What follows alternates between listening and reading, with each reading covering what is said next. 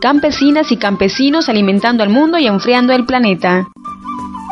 La capacidad que tenemos los pueblos de producir alimentos para todas y todos, poniendo en práctica las enseñanzas de nuestros abuelos y abuelas, nos hace cultivar alimentos saludables que permiten un equilibrio con la naturaleza y la madre tierra. Cuando sembramos y producimos con los recursos orgánicos que hay en nuestra comunidad, no necesitamos utilizar químicos que dañan y contaminan nuestra madre tierra.